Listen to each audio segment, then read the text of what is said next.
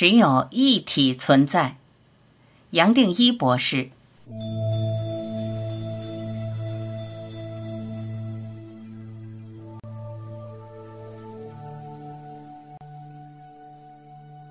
牛顿第三运动定律：作用力、反作用力本身就可以拿来解释因果。因果律的不同在于，它是主观而非客观的法则。因为可以观察到因果律的观察者本身还是因果组合的，还是虚的，没有实质，是头脑的投射。这一点我们任何人平常都想不到。也就是说，被观察的东西和观察者，再加上观察的动作、观察的经过，都是因果所组合的。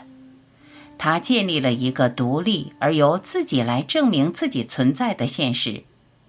也就这样，因果的组合不光骗了我们一，还骗了人类整体千千万万年。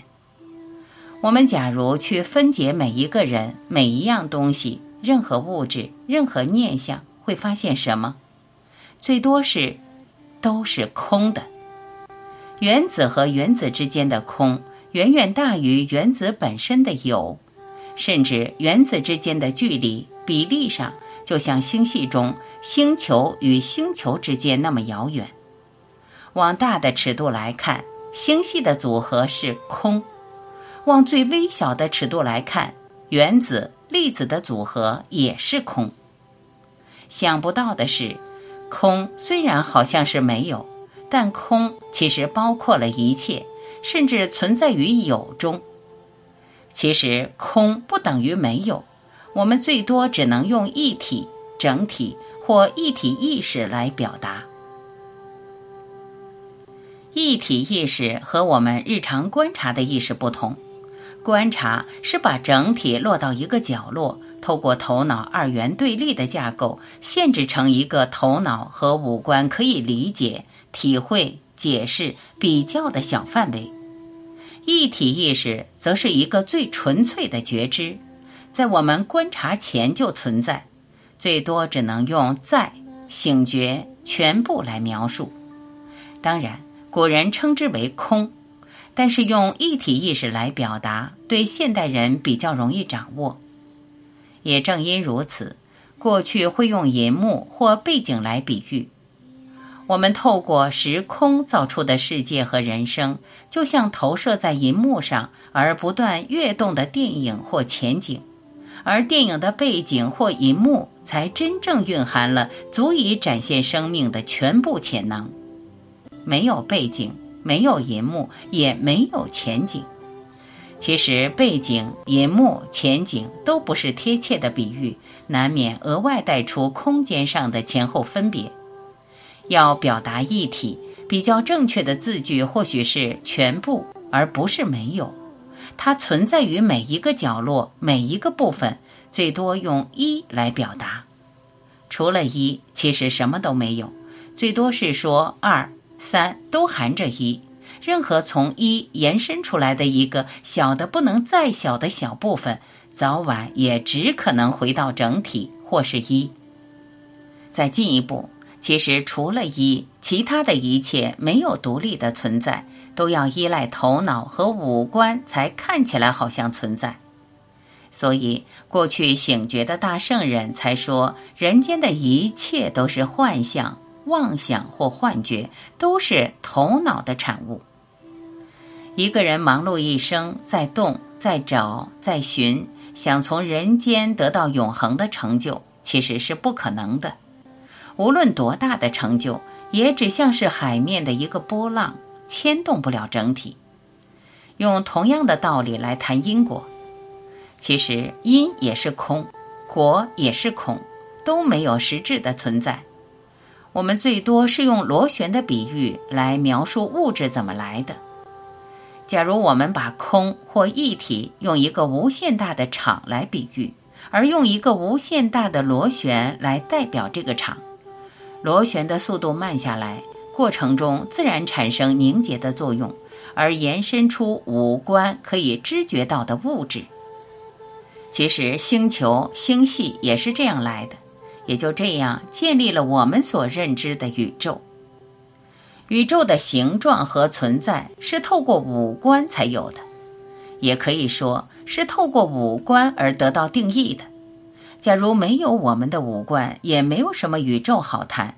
就算还有宇宙好谈，宇宙甚至会演变成完全不同的形态。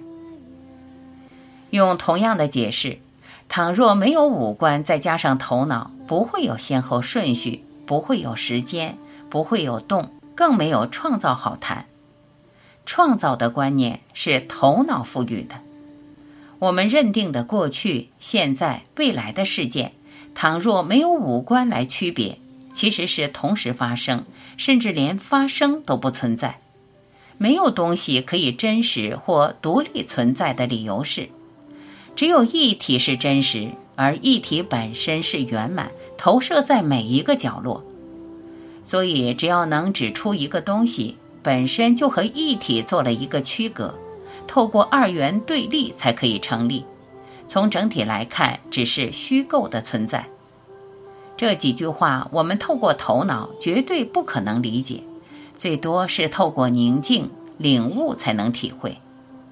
我们才会说，在人间体验的一切，可以说都是在虚构的局限里成立的一个虚构的境界。虚构的过程，其实我们从来没有跟一体分开过。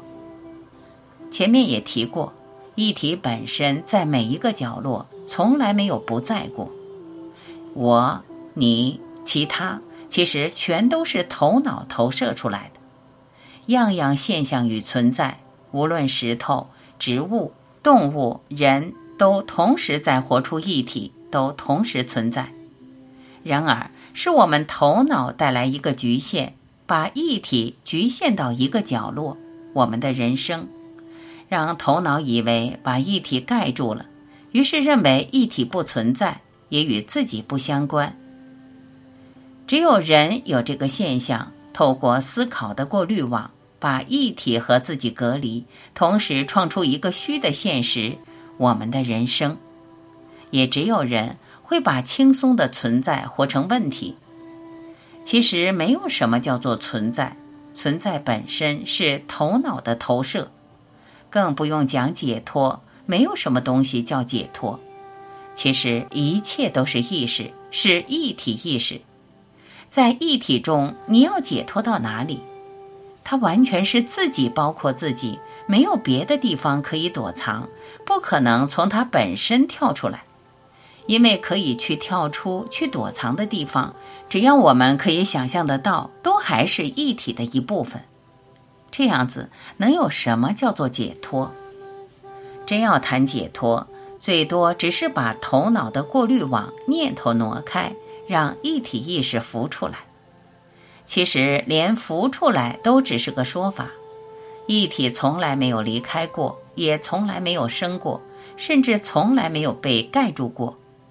我们也许只能说，透过头脑体会或不体会到它。谈解脱，我们本来就是解脱的，一切本来都是解脱的。所要脱出的束缚，最多也只是头脑的投射。因为人不知道自己是解脱，才有一个解脱好谈。否则，哪有什么东西叫解脱？谈醒觉也是一样的。我们本来都是醒觉，只是不知道。我们最多只能把念头一挪开，意识观察到意识自己，当做醒觉。突然明白这一点，也就自然解开了人生最大的悖论。摘自《集体的失意》。